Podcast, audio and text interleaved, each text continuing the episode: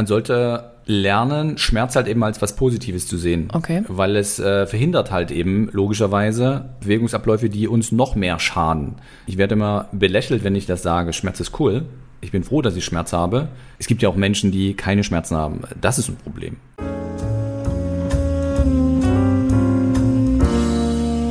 Hallo und herzlich willkommen zu einer neuen Podcast-Folge Geschichten vom Ponyhof. Mein Name ist wie immer Adrienne Kollessar. Ich befinde mich heute in Dresden in meinem Office und an meiner Seite sitzt, den kennt ihr fast alle, Daniel. Daniel Nähring, um es genauer zu sagen. Er hat mich gebeten, ihn vorzustellen. Und wie würde ich ihn vorstellen? Er hat, ich glaube, seit 2019 ab und an versucht, meinen Rücken zu reparieren. Und ich bin seine liebste Schülerin. das ist totaler Mist. Ich lösche es aber nicht. Daniel, wer bist du? Ähm, ja, danke für die Vorstellung. Ähm, ja, wer bin ich? Genau, ich habe probiert, äh, dich wieder fit zu bekommen. Ähm, ja, haben wir doch ganz gut hinbekommen. Bis der zweite Bandscheibenvorfall Bis kam. der zweite Bandscheibenvorfall Letztes kam. Jahr, vor einem Jahr. Ja, und äh, wir wissen ja auch, wer sich dann nicht an den Trainingsplan gehalten hat. Aber Ich. gut, anderes Thema. Daniel, was ist heute unser Thema? Unser Thema. Ähm, Rücken. Rücken. Also wir werden uns äh, natürlich über das Thema Rückenschmerzen, Rückenbeschwerden unterhalten. Also müssen sie ja, es müssen ja nicht unbedingt Schmerzen werden. Ja. Ähm, genau, meine Herangehensweise an dieses Thema, unsere mittlerweile Mhm. Herangehensweise an dieses Thema. Ja, und ich denke, da wird sehr viel Spannendes dabei sein. Und Daniel, du bist äh, Sportphysiotherapeut und Speaker und Motivator und äh, Live-Krisencoach. Genau, genau. Punkt. Ja, Also ich bin äh, von Haus aus äh, ganz normal gelernter Physiotherapeut, bin dann recht schnell in den sportphysiotherapeutischen Bereich, Kaderbetreuung durchgeführt, damit man sich das auch ein bisschen vorstellen kann. Kaderlot. Kaderlot, die nicht. ähm, Bundesliga und Olympiakaderbetreuung. Und äh, genau, habe mich dann äh, selbstständig gemacht vor vielen Jahren. 2011 ist schon echt ein paar Jahre her. Bin jetzt 20 Jahre in dem Bereich Physiotherapie, Sportphysiotherapie unterwegs, äh, selbstständig und ja, äh, als Speaker äh, in Unternehmen habe eigene größere Veranstaltungen, äh, wo ich über das Thema Schmerzen referiere und ansonsten, genau, halt eben auch coache, damit Leute wie du wieder fit werden. Genau. Daniel, was ist denn das größte Problem deiner KundInnen? Warum kommen die zu dir? Ähm, wegen augenscheinlich den Schmerzen. Ich glaube, äh, die meisten wissen noch gar nicht, was deren Problem eigentlich ist. Ja. Äh, das wird dann zusammen erarbeitet.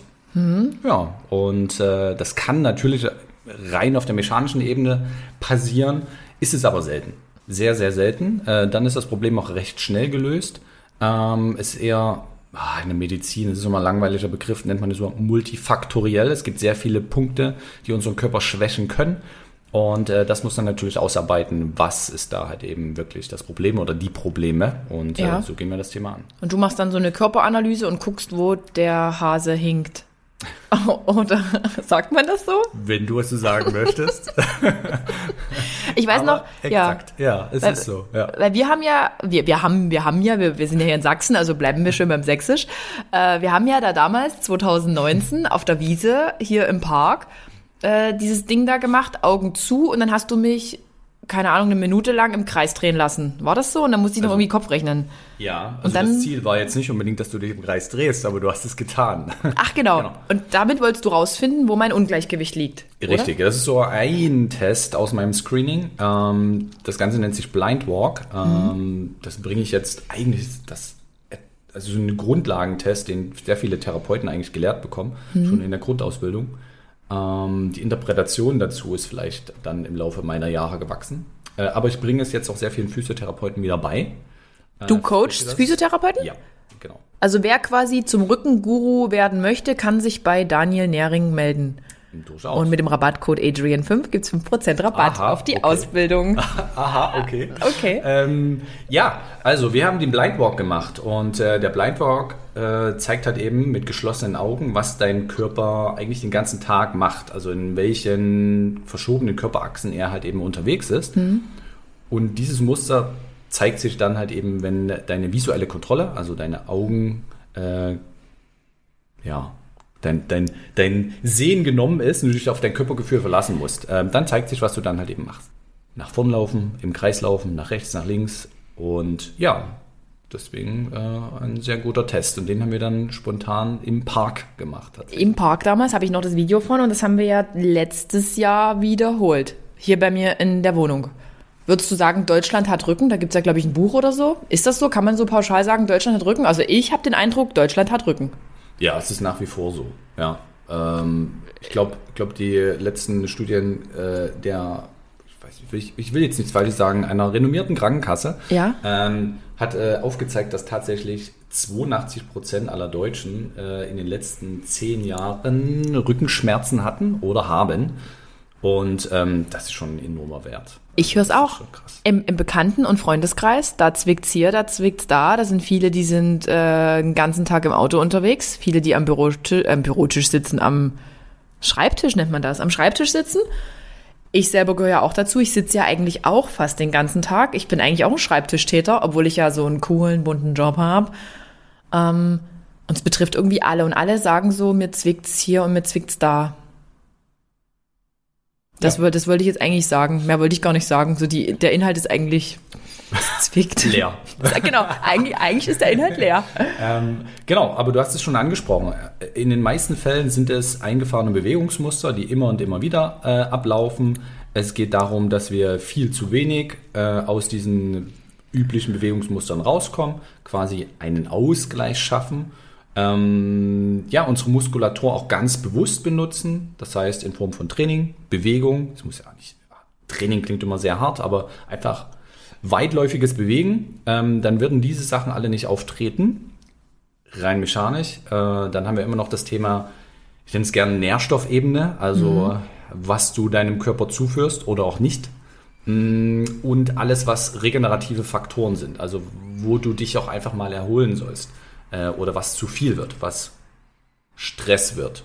Hm. Und ähm, darauf reagiert unser Körper. Ja. Kommen zu dir trotzdem viele so hoffnungslose Fälle, die irgendwie sagen, Daniel, ich war, also weil es ist ja trotzdem eine Überwindung, sich an dich zu wenden, weil du ja das auf privater Basis machst. Also, also wie sagt man? Du bist jetzt keine gesetzliche, oh Gott, jetzt wollte ich sagen, du bist keine gesetzliche Krankenkasse. Also du nimmst jetzt kein Rezept, sondern da muss man sich ja schon in, drüber, äh, drüber im Klaren sein, es kostet Geld, es kostet dein versteuertes Geld. Und viele gehen ja eigentlich erstmal den Weg, na, ich hätte gerne ein Rezept, ich gehe zur Physiotherapie und die sollen da erstmal machen, weil da muss ich ja nichts bezahlen. Hm. Und kommen dann eben viele zu dir, weil die sagen, ich bin mit meinem Latein am Ende, ich habe mich jetzt schon zehnmal durchkneten lassen, ich habe schon dreimal, was macht man da, Krankengymnastik gemacht und es hat nicht geholfen. Und Ultraschall war auch nicht gut. Ja. Ist also, das so? Ähm, das ist ja der normale Werdegang und äh, ich glaube, fast alle haben das halt eben zuvor gemacht. Mhm. Ähm, teilweise auch operiert an der Wirbelsäule oder auch nicht. Ähm, ja, man muss das ganz klar unterscheiden. Hm, also ich möchte die Schulmedizin immer nicht verteufeln. Das klingt mhm. immer so böse, wenn ich das sage, okay, wenn, du da hingehen möchtest, dann wird es auch nicht den Erfolg haben, den du dir erhoffst. Weil ich glaube, die meisten erhoffen sich ähm, an der Ursache zu arbeiten und langfristig die Probleme loszuwerden. Das ist zumindest das, was mir immer gespiegelt wird. Die Schulmedizin beschäftigt sich mittlerweile, also in Deutschland haben wir da auch ein sehr, sehr, sehr hohes und gutes Level, aber das ist, äh, die Zielsetzung ist eine komplett andere. Egal, ob wir über Ärzte oder Physiotherapeuten oder andere Therapeuten sprechen, mh, hm, die häufige Herangehensweise ist eher, Symptombehandlung zu betreiben. Hm. Das können die sehr, sehr gut. Also es gibt da unheimlich viele Mittel und Möglichkeiten, schnell zu diagnostizieren und ähm, die Symptome halt eben schnellstmöglich zu beheben.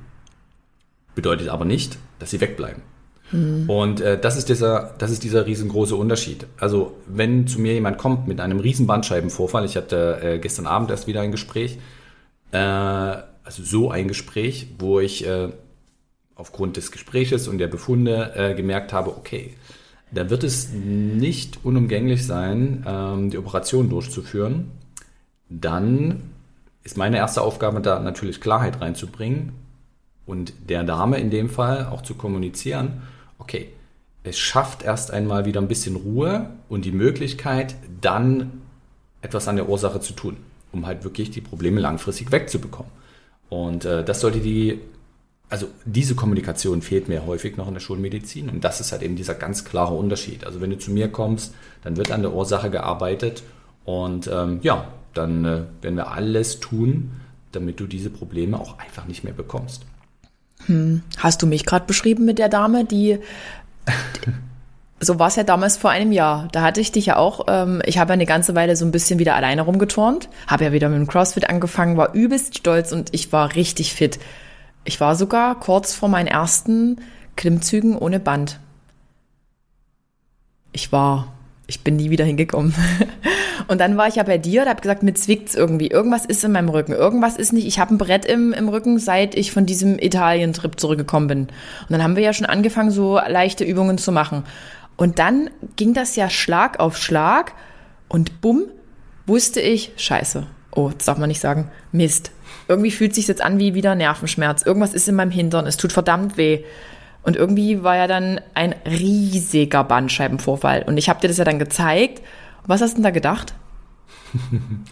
ich habe gedacht, hm? davor äh, habe ich schon gedacht, uiuiui, diese, die Symptome, die du da halt eben äußerst, inklusive der Bewege Bewegungseinschränkung und der ähm, dieser Taubheit, die du ja letztendlich auch hattest, also Taubheit und motorische hm. Einschränkung, Kraftverlust, sehen nicht gut aus. Und als ich den Bandscheibenvorfall dann auf dem Bild gesehen habe, habe ich gedacht, okay, wir kommen da leider nicht drum herum. äh, wir müssen aber auch dazu sagen, das darfst du hier bitte nicht verschweigen, dass äh, als die ersten Symptome aufgetre aufgetreten sind, war es ja auch nicht so, dass du dich auch dann mal zurückgenommen hast. Äh, ich habe es ja nicht gewusst. Ja. Ich habe im Leben nicht damit gerechnet, dass das jetzt wieder ein Bandscheibenvorfall ist. Ich war ja sogar noch bei der Osteopathin und habe gedacht, die kann hier noch irgendwas gerade rücken. Ja. Es fing in dem Fall echt an mit dem Brett im Rücken ich konnte nicht mehr so aufstehen. Also es war halt so, ich bin früh aus dem Bett gestiegen und konnte irgendwie, es war anders als beim ersten. Der erste war ja krass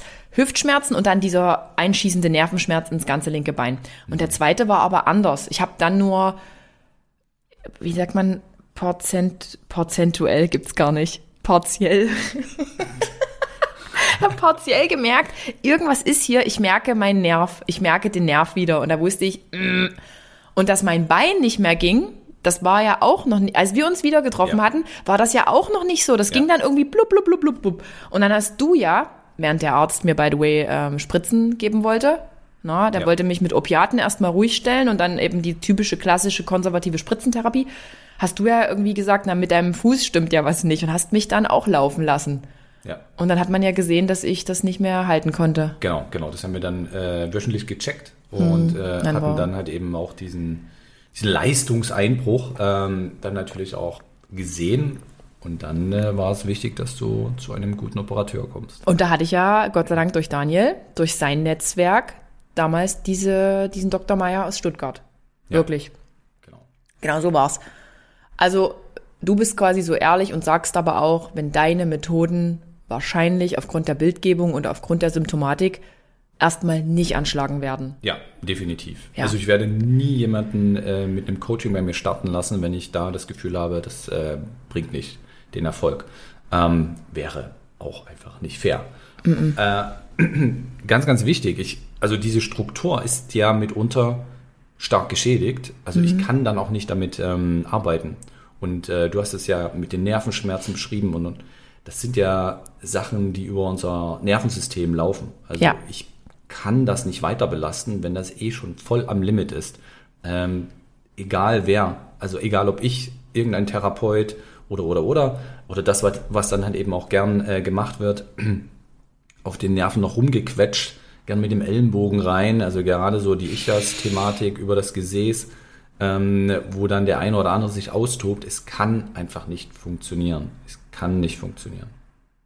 Aber da gerät man wahrscheinlich als Normalpatient trotzdem in dem bestehenden System an die Grenze. Weil guck, auch bei mir, ich habe mich ja dann direkt, nachdem ich meinen Befund hatte, also der, jetzt wollte ich wieder sagen, der MRT-Arzt, genau, Adrienne, wir sind hier im Kindergarten. Der ja. MRT-Arzt hat gesagt, nein, der Radiologe, der mein Bild gesehen hatte, der hat ja die Hände über dem Kopf zusammengeschlagen. Der hat ja gesagt, das kann doch nicht sein. Wieso laufen Sie denn hier noch ganz normal zu mir rein? Andere werden hier reingekrochen. Na, lassen Sie mich mal überlegen. Sie nehmen bestimmt noch nicht mal Schmerzmittel. Ich so, nö, nehme ich nicht. Ich habe nämlich gar keinen Bandscheibenvorfall. Und der hat halt gesagt, bitte stellen Sie sich dringend bei einem, wie heißen die? Genau, Neurochirurgen vor. Hatte ich dann auch gemacht. Ich meine, ich hatte meinen Befund Donnerstag. Freitag habe ich mich dann, bin ich nochmal nach Berlin gefahren, weil ich hatte ja den Bandscheibenvorfall nicht, zumindest nicht, noch nicht real. Und am Montag war ich dann da. Und der hat ja aber irgendwie das auch noch nicht mal gesehen, dass mein Bein schon zu dem Zeitpunkt nicht mehr ging. Ich habe mein Bein ja schon die ganze Wochenende in Berlin hinterhergezogen und habe mich gewundert, warum laufe ich wie ein Pirat. Und der hat aber irgendwie gemeint, nö, wir machen jetzt halt erstmal Opiate, die volle Dröhnung. Ähm, und wir beruhigen jetzt erstmal so ein bisschen was. Und dann setze ich ihn da die Spritze und aber war ja auch totaler Quatsch. Und da denke ich mir halt wieder, das, das normale Ärztesystem ist halt manchmal an seiner Grenze. Weil der hätte jetzt wirklich versucht, mich konservativ zu behandeln, obwohl mein Bein schon nicht mehr funktioniert hat. Ja. Hat mich echt geschockt damals, muss ich sagen. War ich echt ein bisschen enttäuscht. Ja. Oder? Das ist ja, so ja, negativ. Da haben wir ja Beispiel. sehr, sehr engen Kontakt gehabt, also täglich. Äh, deswegen habe ich dir ja auch äh, in dem Moment davon abgeraten. Also, das ist ja eine übliche Herangehensweise. Erst einmal voll dröhnen mit Medikamenten. Die sorgen natürlich dafür, dass du, mh, nenn es mal, eine irritierte Wahrnehmung hast. Also du spürst das einfach nicht mehr, aber der Entzündungsreiz ist ja dennoch da. Dieser Effekt, den man gern noch vor allem von Ibuprofen und sowas ähm, erläutert, nenne ich es jetzt einfach mal ganz vorsichtig, äh, dieses Entzündungshemmende, ähm, das ist in den seltensten Fällen überhaupt der Fall. Äh, es ist halt wirklich dieses Benebeln. So, und dann kommt man gern mit dieser Spritzenkur um die Ecke, äh, PRTs, also Genau. periradikuläre Therapie, Richtig. PRTs abgekürzt. Und ähm, ja, die werden dann entweder an die Bandscheibe, an die Nervenwurzel, an das Zwischenwirbelgelenk ähm, gespritzt. Unangenehm, sehr, sehr unangenehm. Oh ja. Und ähm, ja, im Grunde genommen ist es auch wieder ein äh, Cortison-Gemisch, also soll die Entzündung auch wieder hemmen. Passiert allerdings auch in den seltensten Fällen, also die Studienlage liegt da bei unter 30 Prozent. Also es ist so ein Versuch, zwischen zwei und sechs Spritzen bekommt man da gern, aber mh, also die Wahrscheinlichkeit, dass das funktioniert, sehr, sehr selten. Und noch einmal, wir sind dann wieder in der Symptombehandlung. Also das können die gut. Ne? Also Genau. super teures Gerät, die Spritzen rein äh, und und und. Aber es bekämpft nicht die Ursache. Autsch. Das ist eigentlich nicht gut. Nein. Eigentlich ist es gar nicht gut, aber das ist ja das, was die meisten ähm, sich wünschen. Einfach schnell den Schmerz abstellen und irgendwie weiter geht's. Ähm, Gibt es auch Patientinnen, die zu dir kommen und sagen, jetzt massier mich hier mal? Hat der andere Physiotherapeut auch immer gemacht? Massier mal meinen Schmerz weg? Also nicht mehr. Nicht mehr, Nicht okay. mehr. Es war ja natürlich früher der Fall. Ne? Ich habe äh, auch einige Jahre an der Liege gestanden. Ähm, ja, und da war das ja äh, täglich Brot. Ne? Also von morgens bis abends, da acht Stunden an der Liege gestanden, äh, egal was es war. Jetzt müssen wir erstmal die Muskeln weich machen und und und. Hm, Ich habe aber dann schon als junger, dynamischer Physiotherapeut äh, gemerkt, okay, irgendwie macht das keinen Sinn. Also ich locker die Person jetzt hier wieder und dann kommt die in zwei, drei Tagen wieder vorbei und dann frage ich sie, wie es ihr geht und dann sagt die mir, es ist wieder fest. Und dann, ne, also ich komme so ja nicht voran. Ja, was habe ich aber gemacht? Äh, Im physiotherapeutischen Bereich sagt man ja gern Weichteilbespaßung und mehr ist es auch nicht. Also wir regen halt eben die Durchblutung an mit dieser Massage, mit den verschiedenen Massage, Massagetechniken. Ähm, das bringt mehr Blut rein. Das fühlt sich erstmal toll an. Ne? Ich glaube, jeder, der mal eine Wellness-Massage hatte, Oh ja. regelmäßig zu Hause von Partner, Partnerin massiert wird, äh, weiß das sehr zu schätzen. Aber ähm, ja, da soll es auch gern bleiben. ähm, also es wird kurzfristig diesen, äh, diese, diese Erwärmung haben. Äh, es wird sich gut anfühlen, aber es wird nicht die Ursache beheben. Und es wird auch nicht wegbleiben. Also dieser Effekt äh, verpufft nach circa 30, spätestens 60 Minuten wieder. Und ähm, wir dürfen auch nicht vergessen, es gibt einen Grund für diese Spannung. Und in der Regel ist das eine Schutzspannung. Es soll uns schützen. Wenn wir die dann wieder rausnehmen, sind wir quasi auch dann nicht mehr geschützt. Hm. Äh, also sollte man über diese Hoppala. Jetzt hat er auf den Tisch geknallt. Jetzt habe ich direkt mal auf den Tisch gehauen. Ja. Also, jetzt sollte man unbedingt äh, darüber nachdenken, ob das so Sinn macht. Da hast du wirklich recht. Und was hältst du von den Wärmepflastern, die man dann einfach hier unten dran kleben kann? Ja, toll. Unten dran kleben kann. Also ich konkretisiere, an den Rücken kleben kann. Ja. Äh. Also es gibt keine Wärmepflaster. Ähm, das ist eine chemische Reaktion. Das ist äh, entweder ein Pfeffer oder ein Chili-Bestandteil und äh, das reizt die Haut. Und du hast an der Hautoberfläche natürlich mehr Rezeptoren als in der Tiefe. Das heißt, dass dieses Gebiet einfach überreizt wird und du die Impulse aus der Tiefe nicht mehr wahrnehmen kannst. Also Beispiel bei dir, Lendenwirbelsäule, Schmerz, Muskulatur, Zwischenwirbelgelenk. Du spürst es nicht mehr, weil die Oberfläche gefeuert wird. Und, ähm, okay. Ihr könnt euch auch alternativ in eure Finger, nicht. beißt euch in die Finger und schafft einen neuen Schmerz und schon ist der andere Schmerz weg. So die Theorie. So die Theorie. Von mir. Deine Theorie. Meine Theorie. Und du hast jetzt auch gerade schon irgendwie gesagt, äh, ich habe dich ja auch irgendwann mal angerufen. Oder angerufen, öfter schon. Nein, ich schreibe immer WhatsApp. Nein, unendlich lange Sprachnachrichten. Ähm, nein, ich habe doch jetzt meine, meinen 10-Kilometer-Lauf gemacht. Leute, ja. ich kann schon wieder 10 Kilometer laufen und zwar aus der kalten und ich habe dann Knieschmerzen gehabt. Ja. Und da habe ich ja auch gesagt, na, soll ich jetzt mal ein paar Tage Ibo nehmen für die Entzündung? Das ist wirklich, das hast du ja gesagt, das ist Quatsch. Ja. Es ist kompletter Quatsch, weil ja. eigentlich sagt man, dass er nimm mal ein paar Tage eine Ibu und dann ist auch wieder gut. Mhm. Warum um, geht das ähm, nicht? Also ich verstehe das nicht. Du, du, du, kannst machen, was du möchtest, ja. Mhm. Aber es äh, wird halt einfach, also du nimmst deine Zündung einfach nicht wahr. Mhm. Und jeder Entzündungsprozess im Körper braucht, je nachdem, welche Strukturen es äh, betrifft, zwischen drei und fünf Tage. So lange braucht der Körper, um selbst dagegen agieren zu können. Und da ist völlig egal, ob du in diesen drei bis fünf Tagen die Ibuprofen nimmst oder nicht.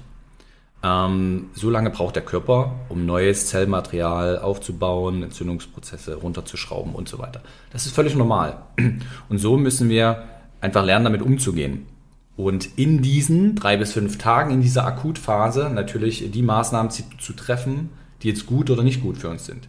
Wenn ich jetzt in den drei Tagen so benebelt bin wieder, weil du dir da äh, fünf Ibuprofen 600 Nein, so äh, reinhaust, dann merke ich das einfach nicht mehr und dann werde ich vielleicht doch Bewegungsabläufe durchführen, die meinem Knie gerade nicht gut tun.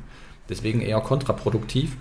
Dazu ist das äh, Thema bei Ibuprofen ja immer, was es mit unserem Magen-Darm-Trakt anstellt. Und ähm, ja, dadurch bekommen wir mitunter noch weniger Nährstoffe, die wir für unsere Regeneration brauchen. Hm. Okay. Was ist so die, wenn man, wenn man das so sagen kann, was ist so im Schnitt eigentlich die häufigste Ursache der Rückenschmerzen oder Rückenschmerzpatienten, die du behandelst? Kann man das so pauschal sagen? Was haben die, was haben die meisten so im Durchschnitt für ein Problem? Was, was habe ich für ein Problem? Viele. ja. das sprengt heute den Rahmen, ja. ähm, ja, was ist das häufigste Problem? Das Problem ist, ähm, eingefahrene Bewegungsabläufe, zu wenig weitläufige Bewegung. Also dieses, wir sitzen den ganzen Tag, aber schaffen keinen Ausgleich. Ja, oder stehen. Also ich will das ja. gar nicht immer nur auf das Sitzen beschränken. Ja. Also es ist ja nicht nur, dass der Bürostuhlakrobat Rückenprobleme hat, sondern der Fließbandarbeiter, Handwerker.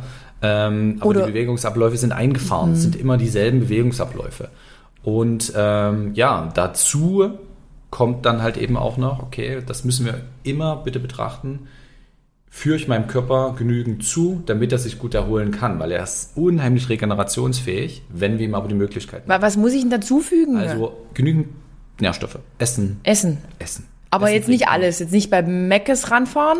Ja, genau. Also da reden wir halt einfach über Vitamine, Mineralstoffe, Proteine. Oh. Ja, natürlich auch Kohlenhydrate definitiv.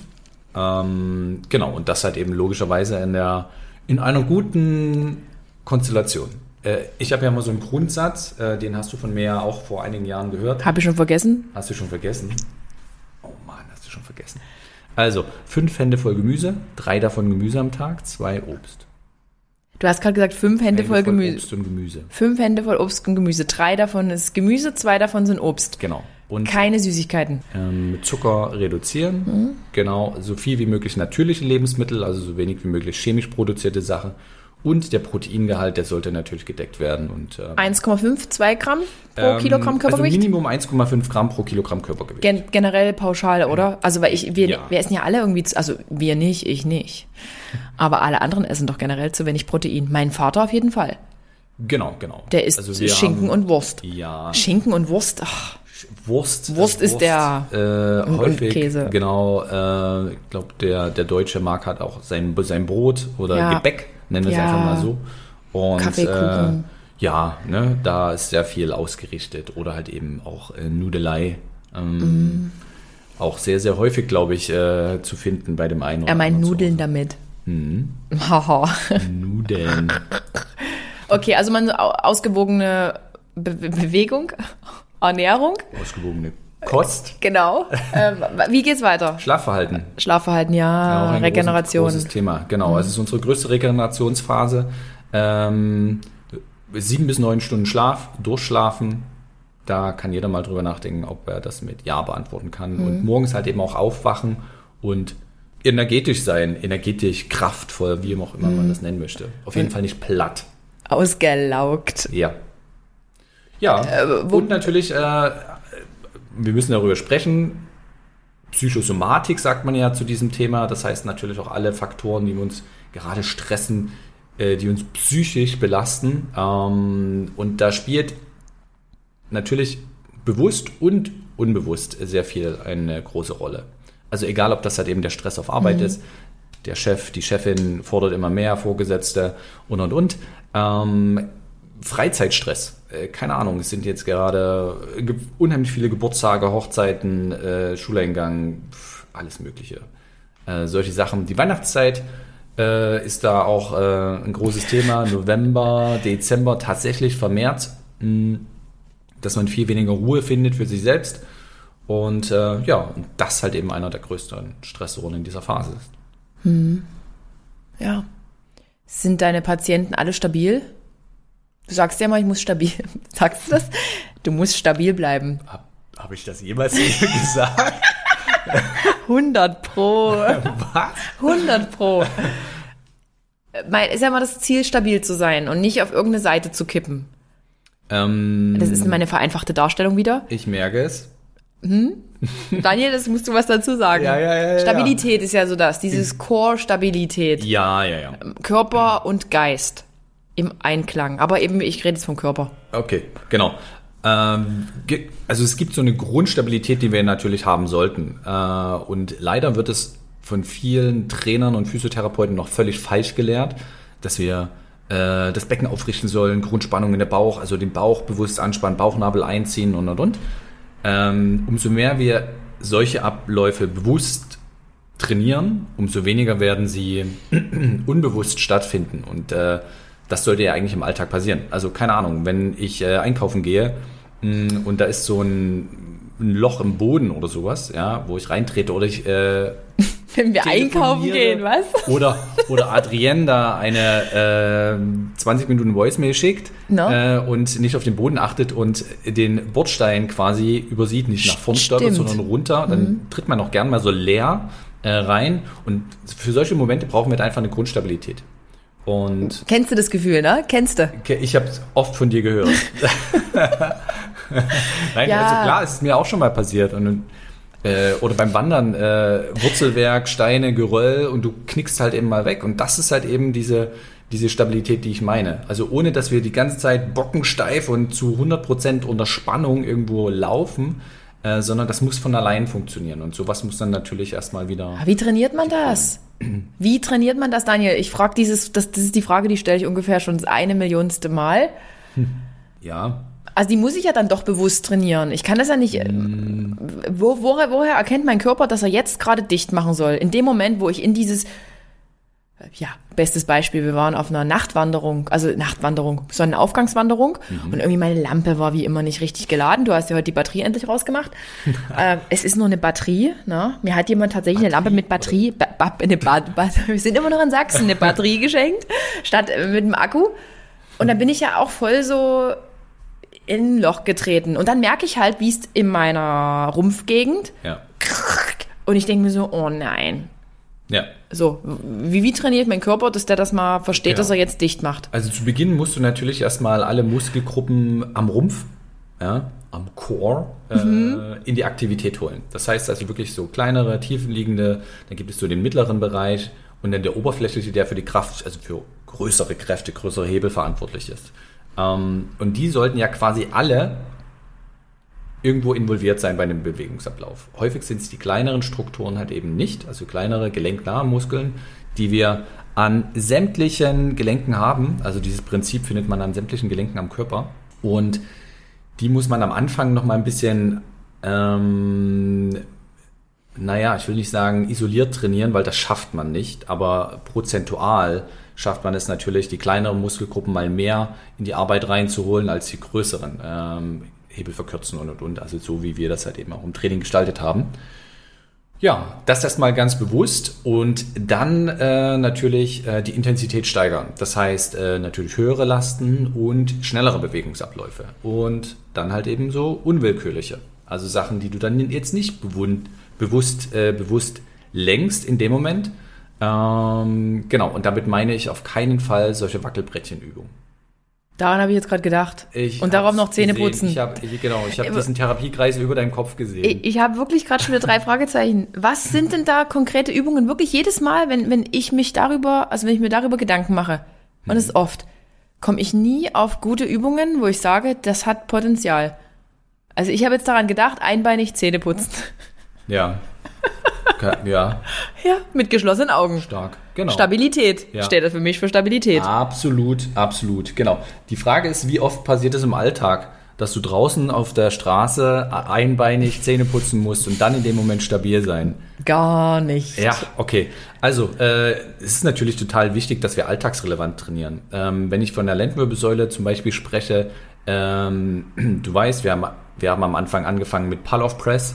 Ja, ja, ja, mit dem Gummiband. Genau. Ja, und dann in, in allen möglichen. Hebel verlängern, antirotatorisch, also Gegenrotation, stabilisieren in der Lendenwirbelsäule, Yes. weil wir da halt eben wirklich die kleineren Strukturen an der Wirbelsäule äh, am besten aktiviert bekommen. Mhm. So, das kann man natürlich erstmal ganz bewusst zu Beginn. Ähm, dann kann man natürlich den Widerstand erhöhen, also den Spannungszustand am Kabelzug oder am Band ähm, erhöhen, äh, die Unterstützungsfläche verkleinern, man geht in eine Schrittstellung Ja, und so weiter und so fort. Der Bewegungsablauf kann dann schneller durchgeführt werden, also mit Impuls, schnell nach vorn, langsam zurück oder andersherum und so weiter und so fort, beziehungsweise äh, dynamische Ausfallschritte nach vorn machen und du Mhm. hältst es halt eben in den Armen.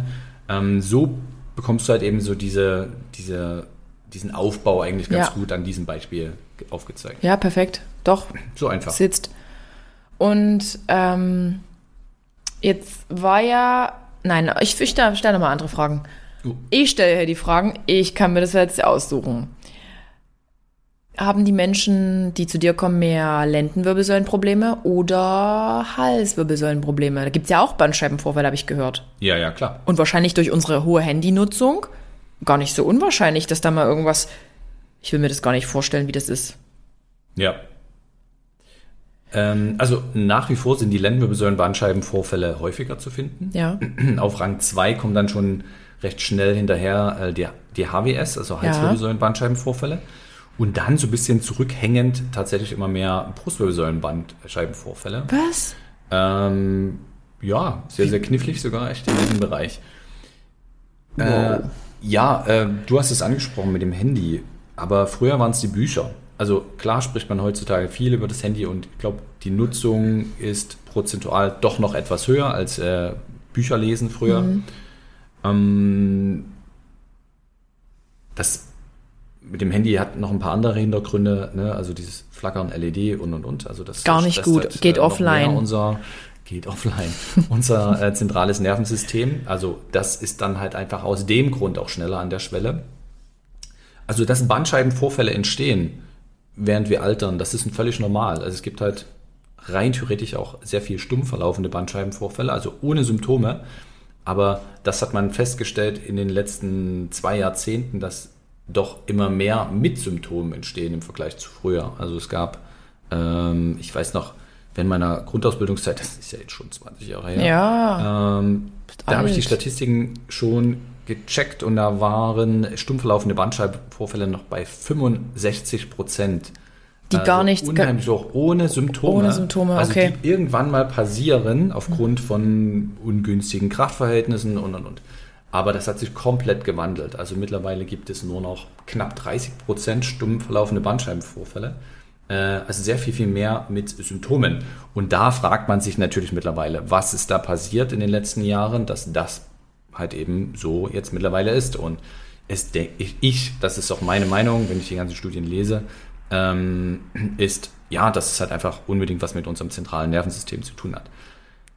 Um auf deine Frage zurückzukommen, weil du stellst ja hier die Fragen. Ja. Ähm, das Thema ist die, äh, Körperachsverschiebungen natürlich auch in der ha Halswirbelsäule sowie in der Lendenwirbelsäule. Also wo dann Symptome ausgelöst werden, das ist dann einfach nur nochmal, wo gibt es aktuell den größten Stress im Körper?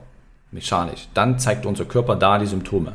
Ob das die Lendenwirbelsäule oder die Halswirbelsäule ist, ist da erstmal noch gar nicht so sehr relevant. Mhm. Häufig hat es sogar dieselbe Ursache. Mhm. Ja. Dieser Begriff zentrales Nervensystem, das ist ja hier bei dir, habe ich mir extra ja aufgeschrieben. Das andere, das streiche ich erstmal wieder durch, damit du es nicht siehst. Das ist ja anscheinend so Dreh- und Angelpunkt. Dieses zentrale Nervensystem, was anscheinend überlastet ist.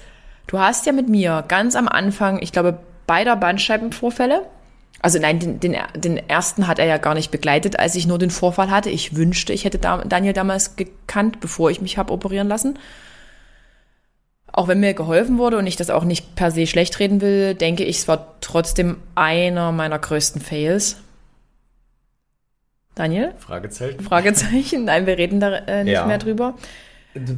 Ja, wir können schon ja sagen. Ne? Oder? Also es, war der war im Verhältnis zu dem, was wir jetzt auf dem Bild gesehen haben, eigentlich. Äh, ja. Also die, es war der äh, Bandscheibenvorfall und auch der Reha-Prozess dazu, muss man ja auch sagen. Es war krass. Ja. Das war alles echt sehr un unnötig. Aber ich wusste es damals nicht besser und ich weiß auch, viele von euch sind vielleicht in der Situation und wissen nicht weiter, weil der Schmerz unerträglich ist. Ich hatte aber auch keine großen Möglichkeiten oder habe keine großen Möglichkeiten gesehen ähm, und habe mir gedacht, ich halte diesen Schmerz kein weiteres halbes Jahr aus. Ich habe ja schon ein halbes Jahr quasi grob damit gelebt und habe gedacht, das kann, das, nee. Aber darüber wollte ich eigentlich gar nicht reden, aber es ging um das zentrale Nervensystem. Und du mhm. hast mit mir dann, als du mich in die Betreuung genommen hast, auch beim weil beim zweiten Mal habe ich es, glaube ich, gar nicht mehr so oft gemacht, diese morogen Übungen gemacht. Hießen die moroge oder was moroge Hühner? Äh, moroge Karottensuppe? du hast mit mir so Übungen, oh Gott, ich habe gerade übelst laut gelacht. Ich sehe es auf dem Ausschlag hier, auf dem Pegel. Also du hast mit mir so Übungen gemacht, die mein zentrales Nervensystem beruhigen sollten, richtig? Mhm, richtig. Das genau. waren doch diese Kindchenübungen. Kindchenübungen, genau. Moroge, Moroge ähm, Kinderübungen. Man, man, nennt das Reflexintegrationstraining. Hm. Ähm, also du hast äh, Reflexmuster, die prägst du halt eben schon frühkindlich aus. Und es sind vor allem die äh, zwei äh, Stressschutzreflexe. Mhm. Der eine nennt sich Moro. Da gab es auch eine also Karottensuppe, immerhin, oder? Immerhin hast du dir das gemerkt, genau. Ja. Äh, und der andere, ähm, genau, ist der äh, Vorschlämungsreflex. Und die werden dann halt eben in solchen Stresssituationen wieder sehr aktiv. Und dann muss ich das so vorstellen, also da läuft die ganze Zeit wie so ein, beim Computer, so ein Programm im Hintergrund. Mhm. Und äh, das verlangsamt natürlich die Aufnahme für andere Prozesse oder es strengt dich mehr an für andere Prozesse. Und äh, diese muss, muss man halt eben auch drosseln und äh, natürlich vorher erstmal checken, wie aktiv sind die. Mhm. Und die waren ja gut aktiv bei dir. Mhm. Und äh, dann gibt es quasi ja, ganz einfache Bewegungsabläufe, ja, die dein zentrales Nervensystem runterregulieren sollen. Dabei probiert man mit sehr viel Bodenkontakt zu arbeiten, ne? also damit sehr viel Oberfläche stimuliert wird an der Haut und äh, einfache Bewegungsabläufe. Und das hat ja grundsätzlich auch ganz gut funktioniert. Mhm. Könnte man auch abends vorm Einschlafen machen, oder? Ja, ja. Um sich runterzubringen. Ja, ja. Aber das ist quasi eines auch unserer Hauptthemen, dass wir unser zentrales Nervensystem übersteuern, überreizen, ja. um das jetzt wieder vereinfacht zu sagen aus meiner Sicht. Exakt. Das ist echt ein großes Thema. Genau. Woran liegt das? Weil, Weil unsere Schmerzwahrnehmung funktioniert ja im Hirn. Also und Schmerz ist ja eine Antwort. Wir haben ja. keine Schmerzrezeptoren, das möchte ich unbedingt betonen, wenn ich hier die Möglichkeit habe. Wir haben keine Schmerzrezeptoren in unserem Körper. Wir haben verschiedenste Rezeptoren, also verschiedene Klingelknöpfe, ähm, die uns ein Signal in unser Hirn senden. Und unser Hirn antwortet darauf in Form von Schmerz. Und dadurch nehmen wir eine andere Bewegung oder äh, weniger Bewegung oder was auch immer, auf jeden Fall eine Reaktion äh, findet deswegen statt, was doch ganz wichtig ist. Ja, also Schmerz eigentlich cool. Schmerz ist cool. Genau. Und äh, das lenkt unser zentrales Nervensystem. Ja? Und äh, da ist das Hirn, der Rückenmarkskanal und alle Nervenäste in unserem Körper halt eben äh, beinhaltet. Mhm. Mhm.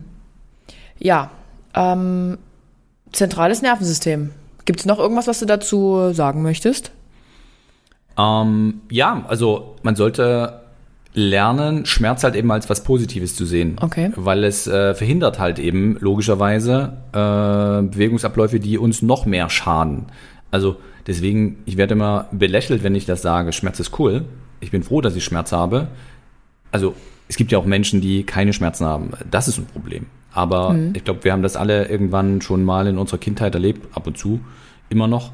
Ähm, das Thema mit heiße Herdplatte anfassen. Daraufhin ja. haben wir eine Reaktion und dann werden wir das natürlich nicht mehr tun. Also wir werden den Gegenstand nicht mehr anfassen, die Herdplatte nicht mehr anfassen. Daraufhin kommt eine Reaktion. Also deswegen ähm, völlig richtig in dem Moment. Langfristig als chronischer Schmerz, äh, das ist ein anderes Thema. Das will wir natürlich auf jeden Fall vermeiden. Äh, chronisch übrigens beginnt ähm, ab circa drei Wochen. Ja. Ab drei Monate sagt man, es ist chronisch manifestiert, chronisch verankert. In, de, in deinem ähm, Kopf, in deinem Gehirn. Genau, genau. Okay. Richtig. Ähm, jetzt eine andere Frage, weil du ja sagst, Schmerz ist eigentlich was Cooles. Empfindest du rein subjektiv, du kannst es ja nur subjektiv so äh, berichten, dass wir ganz oft über unseren Schmerz hinweg hören und einfach sagen, ach, geht schon noch? Ja. Das ist nichts. Definitiv. Also, dass wir die Symptome nicht wahrnehmen. Und äh, Symptome, also lass uns bei dem Thema Rücken bleiben, sind für mich halt eben schon dauerhaft irgendwelche Verspannungen. Ja, die wir dann ach, haben alle auf Arbeit oder keine Ahnung, das haben alle in meiner Familie. Das ist bei mir in der Familie so. Nein, ist es nicht. Das sind die ersten Symptome. Ähm, und irgendwann kippt das dann äh, und dann kommen intensivere Probleme in Form von Schmerz oder hm. Bockensteif morgens oder oder oder. Ja. Okay. Also nicht bei jedem Schmerz einfach mal eine Pille einwerfen, sondern an der Ursache forschen. Genau. Einfach gesagt. Das wäre dieses Thema präventiv, ja, was dann, äh, was man ja an jeder Ecke auch irgendwie hört. Ähm, das auf jeden Fall ernst nehmen. Ähm, Kraftverlust, Müdigkeit, natürlich doch hin und wieder auch mal Rückenbeschwerden, äh, von denen man sich ausruhen muss. Äh, das sind alles schon Symptome.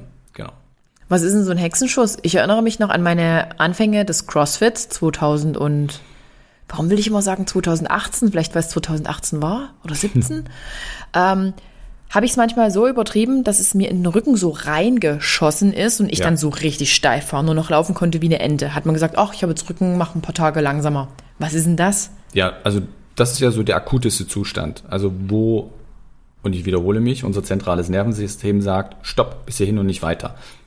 Verriegelt hat eben auch dieses Gebiet. Also bei einem klassischen Hexenschuss ist es ja auch so, dass du wie zugeschnürt bist, also wie so ein Korsett hast, den einen oder anderen äh, zieht es dann auch noch schief. Ähm, das ist halt eben mehr so ein Vermeidungsprozess. Äh, genau, also da sagt dein Körper, okay, bis hierhin und nicht weiter. Ja, das ist wirklich dieser Akutzustand. Sport machen, ja oder nein? Bewegen. Bewegen. Also alles, was äh, einigermaßen schmerzfrei möglich ist, auf jeden Fall durchführen. Okay. Genau. Wir nehmen an, ähm, es gibt einen Menschen, der keine Bandscheibe mehr hat. Im Aha. Lendenwirbelsäulenbereich. Okay. Was könnte da problematisch sein? Hm. Okay. Kenne ich den Menschen? Nein, ich okay. frage für eine Freundin. Okay, alles klar. Ähm, ja, das Problem besteht ja darin, dass die Bandscheibe zwischen den Wirbeln wie so ein Kissen, ja, wie, ja, so, wie so ein Kissen. Softes Kissen. Genau. Und ähm, ja, der Abstand verschmälert sich natürlich, umso weniger Bandscheibengewebe da ist. Äh, somit sitzen auch diese Gelenke, die wir rechts und links zwischen den Wirbeln haben, ziemlich derb aufeinander. Ne? Also die Gelenkflächen können nicht, können nicht mehr so genutzt werden, wie sie ge genutzt werden sollten. Und dadurch entstehen gerne in diesen Gebieten äh, Arthrosen. Ja? Und äh, das ist natürlich schon wieder so ein knöcherner Entzündungsprozess. Äh, das könnte halt eben die Folge sein. Ähm, wieder ganz, ganz wichtig, weitläufige Bewegungsabläufe unbedingt bewegen, ähm, weil auch diese Strukturen genau das brauchen. Die brauchen die Durchblutung, äh, damit dieser Entzündungsprozess halt eben auch so minimal wie möglich gehalten werden kann. Aber der Entzündungsprozess lässt sich wahrscheinlich nicht verhindern. Der ist der halt wird da. Früher oder später, denke ich, kommen, ja. Hm. Ich habe schon so eine Entzündung da drin, hm. aber ich denke, die ist auf einem guten Stand. Weil ich fühle mich heute besser als im Januar, Februar, März. Ja, äh, genau. Da wieder das Thema auch, aber das äh, wissen wir ja, dass du das auch angegangen bist, das Thema Ernährung. Ja. ja also eine Entzündung ist ja eine lokale Übersäuerung. Ähm, du musst natürlich auch regelmäßig dafür sorgen, dass du wieder basisch wirst. Also das schwankt ja über den Tag, mhm. ist auch völlig okay. Aber wenn man dauerhaft übersäuert ist, wird man sich natürlich auch von diesem Entzündungsprozess nicht äh, erholen können. Thema Nachtschmerz. Es gibt viele Menschen, die so wie ich Nachtschmerzen haben. Mhm. Liegt daran, weil ich da keinen Sauerstoff drin habe, oder? Weil mein Gewebe so einschläft. Adriens Ähm. Arztdeutsch. Dein Gewebe schläft ein. Das Gewebe schläft ein. Ähm, ja, okay, das ist definitiv Adriens Arztdeutsch. Ähm, genau, also ja, zum einen, die Stoffwechselaktivität fährt ja nachts runter, ähm, Muskeln, Gelenke werden halt eben schlechter durchblutet und vor allem, wenn man dann halt eben nach, du musst dir vorstellen, du liegst ja dann recht lange in einer Position und bewegst dich dann raus, dann kommt so ein Impuls in diese zu schlecht versorgte Muskulatur, in dieses, in dieses Gelenk, was einfach zu schlecht versorgt ist. Ja, und dann äußert dein Körper das in Form von Schmerz und sagt, Moment, Moment, langsam, langsam, die sind noch nicht so weit. Und sagt halt, Schmerz, damit du jetzt nicht aus dem Bett rausspringst und losrennst, äh, funktioniert ja augenscheinlich ganz gut. Äh, häufig tatsächlich ist es auch eine zu weiche Lagerung, also dass die Matratze zu weich ist. Dadurch bewegen wir uns noch weniger nachts. Und äh, logischerweise, wenn du darüber nachdenkst, dass du, mh, lass uns einfach mal drei Stunden nehmen, auf einer Stelle in einer Position Ja. liegst, wird das Gewebe natürlich gedrückt. Ja, und äh, normalerweise wachst du dann nicht richtig auf, sondern du drehst dich dann einfach, äh, was dann nicht möglich ist, wenn du zu, zu weich gelagert bist. Interessant. Das heißt eigentlich, ein guter Schlaf ist, wenn man sich auch bewegt. Definitiv. Weil ich dachte, man soll schlafen wie ein Stein. Nee. Okay. Woher kommt dann diese Redewendung? Was schlafen wie ein Stein? Ist es eine Redewendung? Nee. Schlafen wie ein Stein. Ja, irgendwie doch. Irgendwie doch, ich, oder? Das ist Aber ja dann so, eigentlich. so tief und fest, dass du quasi einfach nicht viel mitbekommen hast. Ja. Aber eigentlich, optimalerweise, bewegt sich der Körper automatisch. ja. Okay. Könnte sein, ich habe eine zu weiche Matratze. Könnte wirklich sein. Ja. Kann wirklich sein. Wirklich, wirklich. Ich will es nicht glauben, aber ich habe schon Hotels gehabt jetzt in jüngster Vergangenheit, wo ich nicht nachts diesen Nachtschmerz hatte, aber ich habe auch gerade keinen Nachtschmerz. Egal. Ja, dann. Darum soll es eigentlich jetzt nicht gehen. Nee. Darum soll es nicht gehen. Okay. Kommen auch Patienten zu dir, die so richtig, richtig äh, mit ihrem Latein am Ende sind, so richtig fertig sind? Ich meine, ich hatte jetzt in diesem Jahr auch mit dir Gespräche, wo ich eigentlich gesagt habe, es gab Phasen in meinem Jahr, wo, wo ich echt so nicht mehr wollte. Mit all diesem Nachtschmerz und immer Schmerz nach dem Aufstehen und immer. Ja, na klar. Also wenn du dauerhaft Schmerzen hast und auch diese Einschränkungen durch den Schmerz, dann belastet das natürlich auch psychisch extrem. Ja. Ja, also es gibt doch keine Rückenbeschwerden ohne psychische Beteiligung. Also auch das ganz klar. Mehr oder weniger. Ja. Ähm, Beispiel, wenn du einen akuten Bandscheibenvorfall hast und liegst da drei Monate rum auf der Couch, äh, ich hatte es jetzt auch erst wieder, ähm, dann gehen alle zum Sommerfest, äh, ne, so das Ja. war bei der Person so, dann gehen alle um dich herum zu Geburtstagsfeiern, Sommerfest und und und und du sagst, nee, ich kann nicht. Ich kann da nicht auf dem Gartenstuhl sitzen, ich kann aber auch nicht stehen. Ähm, ich will aber auch niemand zur Last fallen. Ähm, ja, dann stellst du dich natürlich zurück, bist aber auch nicht glücklich damit. Ja? Dann rennst du von Arzt zu Arzt, bekommst keine klare Aussage, Okay, äh, weißt ja. nicht, warum es nicht besser wird. Du zweifelst an dir selbst. Ne? Also vielleicht äh, kennt der eine oder andere das da draußen, der das sich anhört. Das macht einen mürbe im Kopf. Ja? Und äh, also ich war ja vor vielen Jahren selbst auch in der Situation, das war ja für mich auch mein, mein Moment des Umdenkens. Ähm, das war auch wirklich ku- kurz nach meiner Grundausbildung und ich dachte, oh, ey, super, super gut abgeschlossen, meine Ausbildung, ich weiß eigentlich alles. Ich wusste gar nichts, was das angeht. Und äh, genau, war halt eben auch selbst in der Situation, neun Monate lang diese Beschwerden. Äh, Anfang 20, ja, also äh, meine Mutter musste, musste wieder für mich einkaufen gehen in solche Situationen. Ja. Also ganz, ganz schlimm. Ja, aber natürlich habe ich auch solche Klienten und wir müssen daran natürlich auch arbeiten, also was das äh, auch mit dem Leben drumherum gemacht hat. Und ähm, mir fällt auch ein Fall direkt ein. Ähm, eine Klientin, ja, in der Schweiz, Äh, ja. Die habe ich auch äh, dann mal live besucht, ähm, weil ich das gut verbinden konnte beruflich. Und für sie war es natürlich auch lange nicht arbeiten zu können. Und äh, sie, sie hat eigentlich auch eine Führungsposition gehabt, beziehungsweise stand auch äh, eine, ein neuer großer Job, also in der Führungsposition an, den sie gar nicht antreten konnte. Mhm. Ja, und äh, da hing auch sehr viel dran. Ähm, das hat einiges mit ihr gemacht, psychisch. Also sie hat auch alles probiert. Ähm, abgesehen davon, ich will da auch jetzt, äh, glaube ich, den Rahmen heute hier nicht sprengen, äh, weil das ein extra Thema ist, was da auch alles schiefgelaufen ist. Äh, ja, hat sie das so extrem psychisch angegriffen, dass sie halt einfach, also sie hat doch, konnte ja dann nicht mehr mit ihrem Hund raus, ne? Das heißt auch so eben mit ihrem Hund äh, musste sie ständig abgeben, ähm, ja. nirgendwo mehr hinfahren. Sie war wirklich immer nur. Also sie hatte so starke Schmerzen, dass sie nicht mehr stehen, sitzen. Also ja, also. Das ist verrückt. Sie hatte zwei Bandscheibenvorfälle, um das halt schon mal, wie gesagt, ich äh, nehme noch mal Zeit, die Story ja. in Ruhe zu erzählen, aber sie hatte zwei Bandscheibenvorfälle, einen in der Halswirbelsäule und einen in der Lendenwirbelsäule. Wir hatten das Thema heute hier schon. Ja. Ähm, genau, in der Bandscheibenvorfall, äh, in der Bandscheibenvorfall in der Lendenwirbelsäule sah aber gar nicht so schlimm aus. Es war lediglich eine sogenannte Black Disc, also das zeigt auf, dass da schon irgendetwas nicht in Ordnung ist, aber es war kein richtig starker Bandscheibenvorfall, sondern lediglich eine Vorwölbung. Ähm, in der Halswirbelsäule ein Bandscheibenvorfall, den man aber nicht als so entscheidend wahrgenommen hat, aber, wie sich später herausgestellt hat, äh, für die Symptome verantwortlich war. Hm, man hat ihr in anderthalb Jahren, sage und schreibe, 38 Injektionen gesetzt. Also diese PATs so genau, in der, auf genau. die Art, ja? Ja, also ähm, ich kann bis heute nicht nachvollziehen, wie so etwas funktioniert.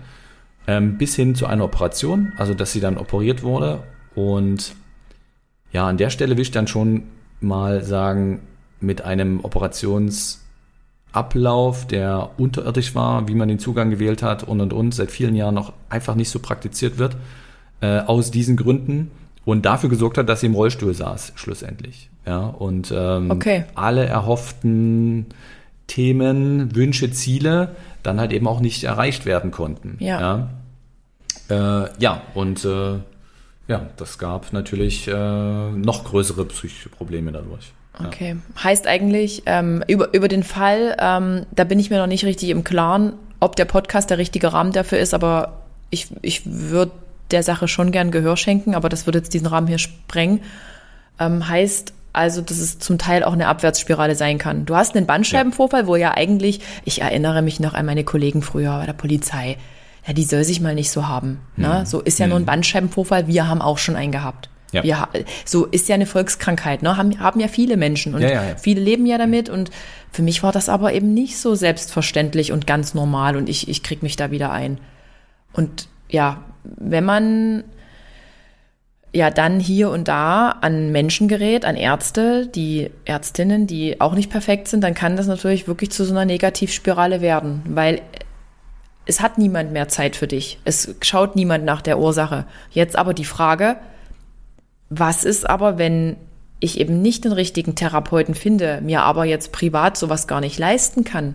Mhm. Das, du bist Luxus. Du bist wirklich, mir ist meine Gesundheit das Aller, Allerwichtigste, weil ich ja weiß, wenn, wenn das nicht mehr funktioniert, kann ich gar nichts mehr machen. Aber was machen andere? Ja. Frage ich mich an der Stelle. Ähm, das ist richtig. Also ich höre zum ersten Mal, dass ich Luxus bin. Äh, du bist ein Luxusgut. Damit, du bist, du bist ein Porsche. ähm, ja. Mittlerweile bekommst du sehr viele Informationen ja aus dem Internet. Es ja. gibt auch, also ich habe gehört davon, dass es auch andere Podcasts als sein gibt, äh, die fachlich sehr gut sind. Buh. Ähm, Nein. Buh. Äh, es gibt natürlich auch sehr viele andere gute Therapeuten, die ähm, ihr Wissen teilen ja, dann gilt es, das natürlich allein umzusetzen. Das heißt, in der Regel brauchst du halt einfach bedeutend länger. Ich glaube, den Luxus, den sich quasi meine Kunden, meine Klienten, ich, aber du hast es so genannt, ich sehe es noch gar nicht so als Luxus. Ich wollte noch kurz was ergänzen, wo ja. du weiterredest. Der Porsche, mit dem ich dich verglichen habe, ist unnötig. Du bist's nicht. Der Porsche ist eine unnötige Anschaffung. Ja. Du bist's nicht. Meine ich jetzt wirklich so, wie ich sage. Hm? Weiter? Ja. Genau, und äh, also ich kürze das Ganze quasi durch den Coaching-Prozess ab. Ja, also grundsätzlich ist es möglich, für jeden mit geringen Ausgaben äh, das zu handeln, aber es wird länger dauern. Ja. Okay, das muss man sich bewusst sein. Ähm, wie gesagt, der normale Werdegang schulmedizinisch sorgt dafür, dass die Symptome gelindert Ja. werden. Das hilft erst einmal. Ähm, ob man sich damit zufrieden geben möchte oder nicht, das darf jeder für sich selbst entscheiden. Tendenziell wird es jedoch, und das ist, das ist äh, die Zukunft des Krankensystems, Ja. ähm, ja, also ich tue mich noch schwer, das anders zu nennen, also Gesundheitssystem, weil es ist es für mich nicht mehr in der Form, ähm, wird immer mehr zu einer Notversorgung hingehen. Also das, was wir jetzt erleben, wird noch mal ein Tick schlechter werden. Also es wird ein noch schlechtere Versorgung geben. Es sei denn, man hat Vitamin B und und und und. Das heißt, die, die Eigeninitiative, die wird einfach immer größer. So. Und äh, das darf auch jeder an der Stelle für sich selbst entscheiden, äh, wie viel Zeit möchte ich da rein investieren, wen möchte ich kontaktieren äh, und und und und und. Aber es wird ein immer größer werdendes Thema sein. Ja, diese Eigeninitiative, genau. Ja. Der, der achtsame Umgang mit seinem Körper, das auf sich hören und einfach schon vorher Mechanismen anwenden, damit es gar nicht erst so weit kommt. Ja. Ja. Und ich will auch nicht sagen, es gibt keine guten Physiotherapien, die gibt's bestimmt, aber auch das ist Ja. individuell und nicht alles passt auf jeden und nicht jede oder nicht jeder Therapeut ist ja auf so diese Themen spezialisiert. Also ich erinnere mich nur an meine Reha damals, an meine erste Reha, die ich hatte nach dem ersten Vorfall, ähm, wurde ich halt auch einfach nur durchgedehnt. So wie, wie man es halt immer gemacht hat mit allen anderen. Und eine, ein weiser Mensch, Dr. Meyer, hat mal zu mir gesagt, ein guter Therapeut legt gar keine Hand an. Exakt. Genau, da eigentlich musste selber anfangen, Übungen zu machen. Aber selbst für mich, und auch wenn ich dich ja eine ganze Weile auch hatte, ist es immer wieder schwer, dass sich nicht wieder falsche Muster einschleichen oder einschleifen. Ja. Ja. Genau, also Ja. es ist, ähm, es ist, also wenn man aus so einem Strudel rauskommen möchte, es ist immer eine Verhaltensänderung. Es wird keiner, keine um die Ecke kommen und deine Probleme lösen. Ja. Es hat etwas dahin geführt, ne? dein Verhalten hat dahin geführt. Es war nicht auf einmal da, es war nicht der eine Bewegungsablauf, das ist Quatsch. Folglich musst du dein Verhalten ändern, damit sich daran etwas ändert. Punkt. Punkt. mhm. Tja, Tja. äh, und das ist schwer. das ist, ja, also vor allem, wenn man noch nicht weiß, was ist es jetzt Genau. letztendlich. Ne? Die meisten stochern ja echt im Dunkeln. Ja. Und so hart das jetzt klingen mag für dich, Daniel, weil damit stelle ich ja auch das in Frage, was wir zusammen gemacht haben. Ähm, nach meinem zweiten Bandscheibenvorfall habe ich meinem Körper nicht mehr vertraut. Auch dir nicht mehr vertraut. Mhm. Also gar niemanden. Also mir nicht und dir nicht. Also Ja. einfach niemanden mehr, weil ich nicht, mir nicht erklären konnte, warum es dazu gekommen ist. Warum ich wieder in dem gleichen Muster und sogar noch schlimmer als jemals zuvor ähm, gelandet bin. Ja, Das ist, das ist die Wahrheit. Deshalb habe ich dich auch nie wieder kontaktiert. genau. Und als es dann im Januar richtig akut wurde mit diesen Nachtschmerzen, die neu dazu kamen, war für mich ganz vorbei. Und dann war ja eh schon mein Leben durch den Tod meiner Mutter einfach nur noch niedergebrannt. Völlig durcheinander. Ja. Genau. Und da hatte ich Ähm, keine Kraft mehr. Genau, also das, äh, das Gefühl hatte ich natürlich definitiv schon. Also jetzt hast du es Das wird, ausgesprochen. eine- wird eine Therapiestunde. das wird jetzt, das jetzt wird jetzt, wird's richtig intim. Jetzt wird's. Jetzt solltet ihr zuhören. Genau. Also mir war das natürlich bekannt. Also äh, das sind natürlich logischerweise auch meine Erfahrungswerte, äh, dass ich darauf höre, was du sagst und wie du es sagst, beziehungsweise auch was du nicht sagst. Und ähm, das ist mir natürlich bewusst. Und das ist aber auch tatsächlich ja bei den meisten Menschen so, dass sie das Vertrauen in ihren Körper dann Ja. verloren haben. Es ist natürlich total wichtig, das wieder zu gewinnen. Ja? Weil dein Körper, Geist, das ist eine Einheit. Und ähm, man kann sich selbst mal dabei beobachten, wie man das immer sagt, ich weiß nicht, was mein Knie da macht. Oder ich weiß nicht, was mein Rücken da macht. genau. Ne? So, man grenzt sich dann so ein bisschen ab. Aber warum? Eigentlich gibt es keinen Grund dafür. Ne? Man versteht vielleicht diesen Prozess nicht, aber sich davon abzugrenzen, weil es gerade nicht funktioniert, weil es gerade negativ läuft, ist nicht äh, wirklich produktiv. Das ist so meine Lösung. Ja, ja. war es in War, dem Fall. war meine Lösung, wirklich. Ja, genau. Genau. Und äh, zu dem Zeitpunkt war ja auch doch noch sehr viel anderes äh, drumherum bei dir los. Immer. Ich, ja, natürlich. Dieses, dieses, dieses Thema Kopf, es ist nicht zu unterschätzen. Definitiv. Es ist Wahnsinn. Genau. Sind wir wieder bei dem Thema zentralen Nervensystem. Dauerüberlastet, und alle Error. Reize. Und auch da ist es natürlich wieder so, dass wir Stress heutzutage ganz anders beurteilen, aber nicht, weil er nicht da ist, sondern weil wir es dauerhaft haben. Ist ja irgendwie normal. Ja. Und Symptome sind dann halt eben unter anderem Rückenschmerz oder Schmerzen, weil es dadurch zu einer, ja, zu einer vorschnellen Signalgebung letztendlich auch kommt, also einer Irritation. Das Ganze kann natürlich aber auch äh, in Form von Depression, ähm, Burnout äh, und, und, und, und, führen, bis hin zu anderen organischen Problemen. Ne? Also Magen-Darm-Trakt reagiert zum Beispiel auch sehr, sehr schnell und intensiv darauf.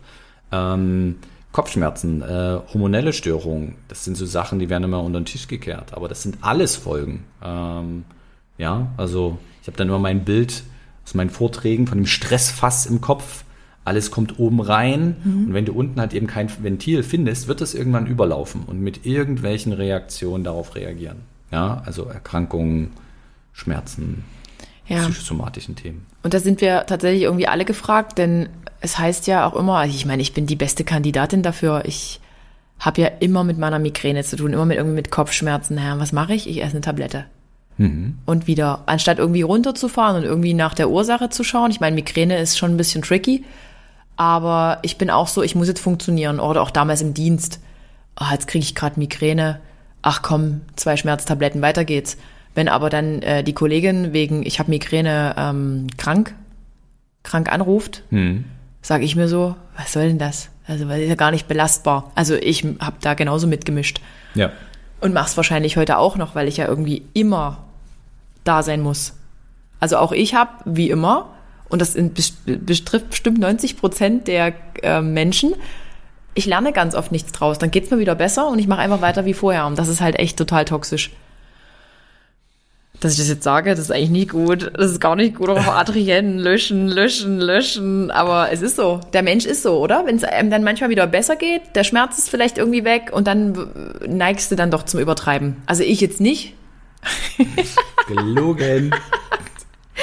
Nein, aber jetzt wirklich, oder? Das ist doch auch ein Problem.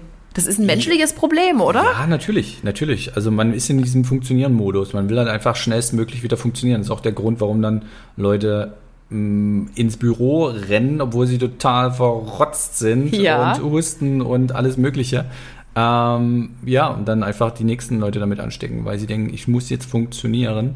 Mhm. Also es wird natürlich immer Situationen in unserem Leben geben, wo wir sagen, oh Gott, also ich kann gerade wirklich nicht ausfallen. Aber das ist eher Standard bei uns geworden. Das ist ganz normal, oder? Und, Wenn du ähm, ausfällst, bist du raus, ne? Ja, das ist, aber es ist ja eigentlich nicht so. Ne? Also, wenn du krank bist, wirst du nicht sofort deinen Job verlieren. Nee. Ähm, wiederum wird es ein Problem, wenn du acht Wochen aus äh, oder acht Monate oder was Ja. auch immer ausfällst, Ja. ne? wenn wir an solche Sachen denken, dann haben wir ein ganz anderes Problem. Also deswegen lieber vorher drüber nachdenken, macht das gerade Sinn? Äh, ne? Also in dem Beispiel jetzt hier mit dem Dienst, wenn da kurzfristig kein anderer tatsächlich äh, jetzt äh, zur Verfügung steht, dann kann man natürlich irgendwie schauen, welche Werkzeuge stehen mir jetzt zur Verfügung.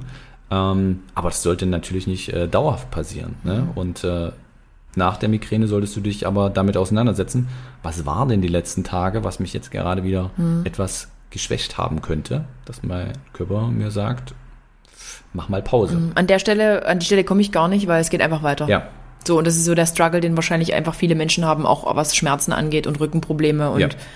da wird auch nicht mal geschaut, was war denn jetzt mit dem Hexenschuss. Da wird einfach weiter drauf trainiert, wird einfach weitergemacht. So tut jetzt nicht mehr nur noch halb so weh und komm weiter. Ach, jetzt hat's ja ganz aufgehört, weh zu tun.